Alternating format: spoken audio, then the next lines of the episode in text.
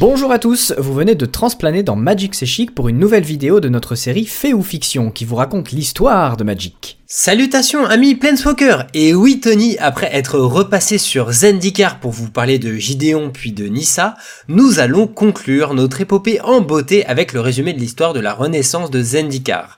Attention, si pour vous les Eldrazi sont une marque de pattes et les Hédrons une espèce d'oiseau échassier, on vous recommande vivement de jeter un œil deux vidéos qu'on vient de citer avant de vous aventurer avec nous dans les ruines célestes de ce monde redoutable. Alvar, as-tu bien nourri ta gerboise avant de partir? Parce que c'est une sacrée session d'escalade qui nous attend. Yes Tony, c'est Bruce qui la garde pour le week-end. Allez, c'est parti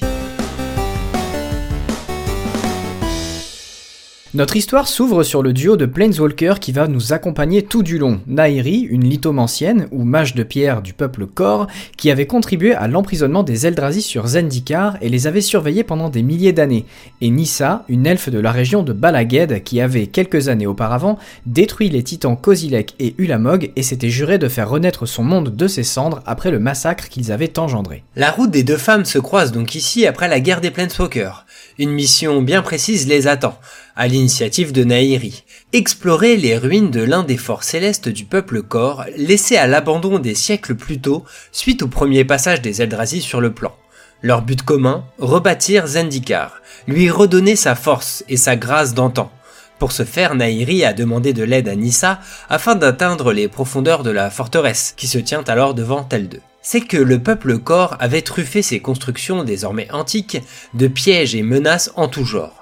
Et comme si ça ne suffisait pas, le roulis, réaction naturelle mais surtout imprévisible des éléments de Zendikar, subsistait malgré la disparition des Eldrazi, ce qui rendait toute expédition bien plus mortelle que d'habitude.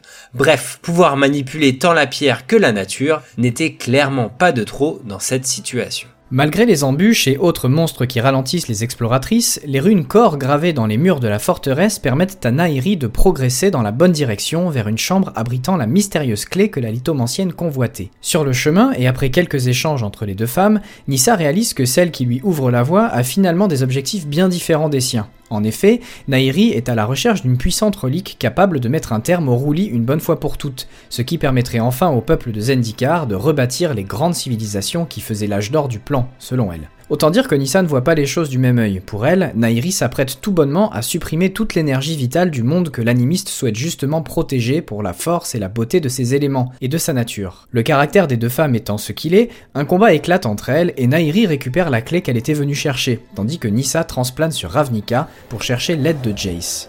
Sur place, elle lui raconte paniquée les plans de Nairi avant de repartir aussitôt sur Zendikar, laissant le mage de l'esprit réfléchir à une stratégie pour éviter une nouvelle catastrophe. Nairi se rend à Porte des Mers, cité portuaire qui avait subi de plein fouet le dernier assaut du Lamog. Depuis lors, la ville s'était rebâtie, menée d'une main de maître par la générale Tazri, épaulée par l'ange Linvala. Porte des Mers était ainsi devenue un flambeau d'espoir pour Zendikar, mais aussi un haut lieu de retrouvailles pour les explorateurs les plus courageux, prêts à découvrir tous les trésors que renfermaient les différents forts célestes, qui s'étaient soudainement réactivés dans les cieux du plan suite à la disparition des Eldrazi. La lithomancienne comptait bien recruter de nouveaux compagnons pour sa prochaine expédition, et passe ainsi la porte du corps expéditionnaire et rencontre sa tenancière, qui lui présente quatre aventuriers chevronnés. Akiri, une guerrière corps réputée dans tout Zendikar pour ses talents d'élingueuse de filin. Kaza, une sorcière humaine. Aura, un clair corps à la longue barbe blanche dont l'esprit renformait un volume de savoir équivalent à celui d'une bibliothèque. Et Zaretz, un ondin aux cheveux rouges vifs et à la barbe tressée. Tous ont entendu parler des pouvoirs de la Planeswalker, mais restent très méfiants quant à la mission qu'elle leur réserve. Elle leur explique ainsi qu'elle a besoin d'aide pour récupérer un artefact appelé le cœur de lithoforme, un puissant objet magique capable de soigner Zendikar et lui rendre sa prospérité d'antan. Lorsqu'elle explique à ses nouveaux collaborateurs que la relique se trouve dans le fort céleste de Murasa, ces derniers réalisent que la mission sera loin d'être un parcours de santé, personne n'ayant jamais réussi à escalader les parois rocheuses de la forteresse pour y pénétrer. Afin d'appuyer ses propos, Nairi leur présente la clé magique qui leur ouvrira la porte de l'antichambre du cœur. Zaretz, gredin dans l'âme, tente de la lui dérober au cours de leur discussion, mais Nairi n'est pas dupe et calme ses ardeurs en faisant démonstration de ses pouvoirs, ce qui met tout le monde d'accord. Londin redoute les projets de cette corps pleine de rage. Un voleur comme lui n'aurait plus sa place dans un Zendikar réorganisé en forteresse et en armée. Il décide alors de passer un pacte avec la tenancière du corps expéditionnaire pour dérober le cœur de lithoforme à Nairi pour qu'il puisse être vendu au plus offrant, plutôt qu'utilisé pour bouleverser le plan. Après une nuit de repos, le groupe fait route jusqu'au pied du fort céleste de Murasa et sort son matériel pour débuter l'ascension. Avant que Zaret n'ait le temps de réagir, une bête de la forêt se rue sur lui, gueule grande ouverte, et se retrouve changé en pierre in extremis grâce à la magie de la clé manipulée par Nairi, ce qui ne manque pas d'impressionner les autres explorateurs. Ils reprennent ensuite leur escalade du fort, tandis qu'Akiri aperçoit, à l'endroit où Nairi avait utilisé sa clé, une sorte de tentacule fait de sable noir s'emparer d'un arbre et le changer en pierre. Cette expédition n'allait clairement pas être comme les autres. Jace transplane sur Zendikar et se rend lui aussi au corps expéditionnaire de Porte des Mers à la recherche de Nissa et Nairi. Comme il n'y trouve personne, il décide d'interroger la patronne, lisant dans ses pensées qu'elle s'inquiète pour son équipe et pour les projets de Nairi. Elle n'ose cependant rien lui dire mais se contente de lui passer une note où il est indiqué Murasa. Il ne faut que quelques instants à Jace pour comprendre qu'il doit se diriger vers la forteresse céleste qui trône fièrement dans le ciel de cette région. En arrivant sur place, lui aussi manque de se faire avaler tout cru par un crabe géant, mais un élémental guidé par Nissa lui évite une mort certaine. L'elfe invite alors son ami à prendre place sur ses lianes grimpantes pour rejoindre l'entrée du fort. Entre-temps, Nairi et son équipe ont passé les portes de la cité. L'accord utilise alors la clé en sa possession pour faire apparaître devant eux un chemin de pierre flottante qui s'illumine sous la magie de la relique. Prêt à affronter le pire, ils s'enfoncent peu à peu dans le labyrinthe de couloirs qui s'étend à perte de vue sous leurs yeux. L'expérience de Zarès, bien habitué à piller ce genre de ruines, leur permet d'éviter les pièges qui se dressent devant eux, laissant à Nairi le soin d'illuminer les hédrons qu'ils croisent pour écarter les monstres qui les guettent dans le noir. Leur collaboration se révèle plus qu'efficace, si bien qu'ils finissent par arriver face à un grand mur recouvert d'étranges lignes géométriques. Nairi utilise une ultime fois sa clé pour que les formes rectilignes laissent peu à peu place à un passage vers une caverne. Aura et Kaza décident de rester postés à l'entrée pendant que les autres vont de l'avant. Le couloir sinueux qu'ils empruntent laisse rapidement place à une vaste chambre où trône un monolithe de pierre noire sur lequel repose le fameux cœur de lithoforme. Il est entouré d'édrons, flottant comme pour bercer la relique dans son sommeil millénaire. Voyant enfin le bout de son périple, Nairi attrape la pierre au moment où le roulis se manifeste de plus belle, générant un énième séisme qui entraîne l'écroulement de la pièce. Elle, Zaret et Akiri se retrouvent alors séparés d'Ora et Kaza. Malgré le risque encouru, ils décident de fuir tous les trois vers l'entrée de la forteresse avant de finir réduits en bouillie. Mais le roulis n'en a pas fini avec eux. Un immense élémental de lave se dresse en travers de leur chemin et se rue sur eux. Nairi déchaîne alors toute la magie du cœur, changeant en pierre tout être vivant aux alentours, à l'exception d'Akiri, qui est elle aussi une corps. L'élémental n'est plus qu'histoire ancienne, mais Akiri réalise, médusé, que son amant et partenaire de mission Zaretz vient lui aussi de perdre la vie.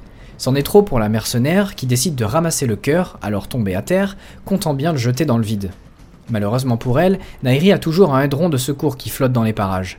Elle puise ainsi dans sa magie pour paralyser sa partenaire et récupérer l'artefact avant de la pousser depuis les hauteurs impossibles du Fort Céleste. Dans sa longue chute vers une mort certaine, Akiri pense une dernière fois à Zarès et ses autres compagnons. À sa grande surprise, son plongeon est arrêté net par des branchages qui saisissent tout son corps. En levant la tête, elle aperçoit Nissa et Jace qui la ramènent bientôt sur la terre ferme. Tous trois repèrent Nairi au loin, s'élançant dans le ciel en courant sur de la roche qu'elle faisait léviter sous ses pas. Nissa tente de l'arrêter en tirant des projectiles dans sa direction, mais Nairi est déjà bien trop loin et parvient à s'enfuir. Jace réussit tout de même à lire dans son esprit et identifier l'endroit où elle se dirige, la cité chantante, bien connue par les explorateurs comme un lieu à éviter absolument sous peine de devenir complètement fou. Nissa, animée par la vengeance, abandonne Jace et Akiri et se lance à la poursuite de Nairi. Le mage de l'esprit n'a d'autre choix que de négocier avec la guerrière pour qu'elle l'escorte jusqu'à cette nouvelle forteresse. En échange, il lui promet qu'il emportera le cœur lithoforme loin de Zendikar une fois qu'il aura mis la main dessus. Quelques heures plus tard, il parvient à retrouver Nairi à l'intérieur de la cité, mais il n'a curieusement pas croisé la route de Nissa. Qu'à cela ne tienne, il tente de convaincre la lithomancienne de déplacer le cœur vers Ravnica et de l'étudier en amont plutôt que de le regretter. Sans surprise, elle décline sa proposition avec vigueur et le repousse pour continuer sa route. Mais en s'enfonçant toujours plus dans les dessous de la forteresse, les deux Planeswalkers découvrent qu'elle ne s'appelait pas la cité chantante sans raison. Ils entendent bientôt une mélodie qui se fait de plus en plus forte, si bien que Jace se voit contraint de lancer un sort de surdité sur lui-même, tandis que Nairi tombe à genoux. Notre héros a quand même bon fond et décide de lui sauver la mise en passant un marché. Elle accepte d'étudier le mécanisme du cœur avant de l'activer, et Jace l'aiderait ainsi à le trouver. Leur collaboration paye et les mène jusqu'à l'antichambre de la cité chantante. Ils y découvrent Nissa, remontée comme jamais et prête à en découdre. Jace tente de lui parler et de la convaincre que les peuples de Zendikar pourraient vivre en paix sans le roulis, mais entendre ses propos sortir de la bouche de celui qu'elle considérait comme un ami ne fait qu'alimenter sa colère. Elle lance alors l'offensive sur eux, accompagnée de son immense élémental Ashaya, un des fragments de l'âme de Zendikar, le genre de fragment qui mesure 9 mètres de haut. Jace et Nairi font tant bien que mal machine arrière jusqu'à l'entrée de la cité, mais l'environnement végétal est clairement à l'avantage de Nissa, qui les y retrouve avec une facilité déconcertante. Pire encore, elle est maintenant entourée d'une véritable armée d'élémentaux que les pouvoirs de Nairi ne savent contenir. Jace invoque des illusions de feu et d'Eldrazi pour tenter de distraire la menace végétale en utilisant leur propre peur, tandis que Nairi se demande si, après tout, Nissa n'est pas dans le vrai. Si les élémentaux étaient vraiment la personnification de Zendikar, pourquoi Nairi se battait-elle contre eux, elle qui tenait tant à protéger ce monde? Jace ne pouvait pas se permettre d'endommager les élémentaux, sous peine de perdre la confiance de Nissa définitivement. Il lui fallait trouver un moyen de déposséder Nairi du cœur pour espérer rétablir la paix entre les deux femmes. Il décide alors d'invoquer une énorme illusion de brume, donnant l'opportunité à lui et à Nairi de rebrousser chemin vers l'intérieur de la cité. La lithomancienne regroupe toutes ses forces pour sceller les portes de l'antichambre derrière eux avec des tonnes et des tonnes de roches, ralentissant l'armée élémentale de Nissa qui tambourine déjà de l'autre côté. Jace redemande à Nairi d'emporter le cœur avec eux sur Ravnica, argumentant que Nissa les y écouterait là-bas mais elle n'en a que faire. Elle crée une brèche dans le plafond de la forteresse et invoque tous les hédrons qui gisaient endormis aux alentours. Ils viennent bientôt s'aligner tout autour de Jace, formant une prison qui se resserre progressivement. Avant de se faire complètement étouffer, le mage invoque une illusion de Sorin, ex-mentor et désormais ennemi juré de la Cor, qui attire son attention juste assez longtemps pour que Jace puisse s'immiscer dans son esprit et contrôler ses mouvements. Il la contraint ainsi à lui donner l'artefact antique. Et à son contact, Jace est envahi par un sentiment de désir immense, se voyant utiliser la pierre pour soumettre quiconque à sa volonté. Mais il parvient à se ressaisir et rejette cette tentation. Le mage n'a plus qu'à forcer Nairi à rouvrir les portes de l'antichambre pour rendre le cœur à Nissa. À peine peut-il entrevoir la silhouette de l'elfe qu'il est enchevêtré par Ashaya qui se charge lui-même de donner la relique à sa maîtresse. Paralysé, Jace n'a d'autre choix que de contacter Nissa psychiquement. Il tente de lui faire comprendre qu'il pourrait avoir besoin de la magie du cœur pour mener de futures batailles, mais il est malheureusement le seul à savoir que Nicole Bolas est toujours en vie. Mais c'est une autre voix qui résonne soudainement dans l'esprit de Nissa, celle du cœur de Lithoforme lui-même, qui se présente comme étant une partie de Zendikar, servant à réparer ce qui fut jadis brisé. Ces conversations mentales laissent l'opportunité à Nairi de se libérer de l'emprise de Jace pour se poster face à ses adversaires. Nissa décide alors de puiser dans son propre pouvoir, de faire confiance à sa force comme lui murmure l'esprit de Zendikar. Elle se connecte avec une facilité déconcertante aux lignes laies du plan en imaginant son monde réparé, libéré des ravages des Eldrazi, mais toujours dangereux, vivant et beau. Se préparant au pire, Nairi fait tournoyer de nouveaux hédrons autour d'elle, qui se remplissent progressivement d'énergie magique, prêts à exploser. Nissa hésite un dernier instant, de peur de prendre une nouvelle fois la mauvaise décision, qui précipiterait son monde vers un nouveau désastre. Elle décide de se faire confiance, et connecte les inlets de Zendikar au cœur de lithoforme pour libérer toute la puissance de la relique. C'est d'abord un éclair lumineux qui vient secouer l'antichambre dans un rugissement sourd. L'énergie du cœur percute ensuite dans une pluie d'étincelles les hédrons surchargés, et la lumière alors aveuglante sombre dans les ténèbres. Puis, plus rien.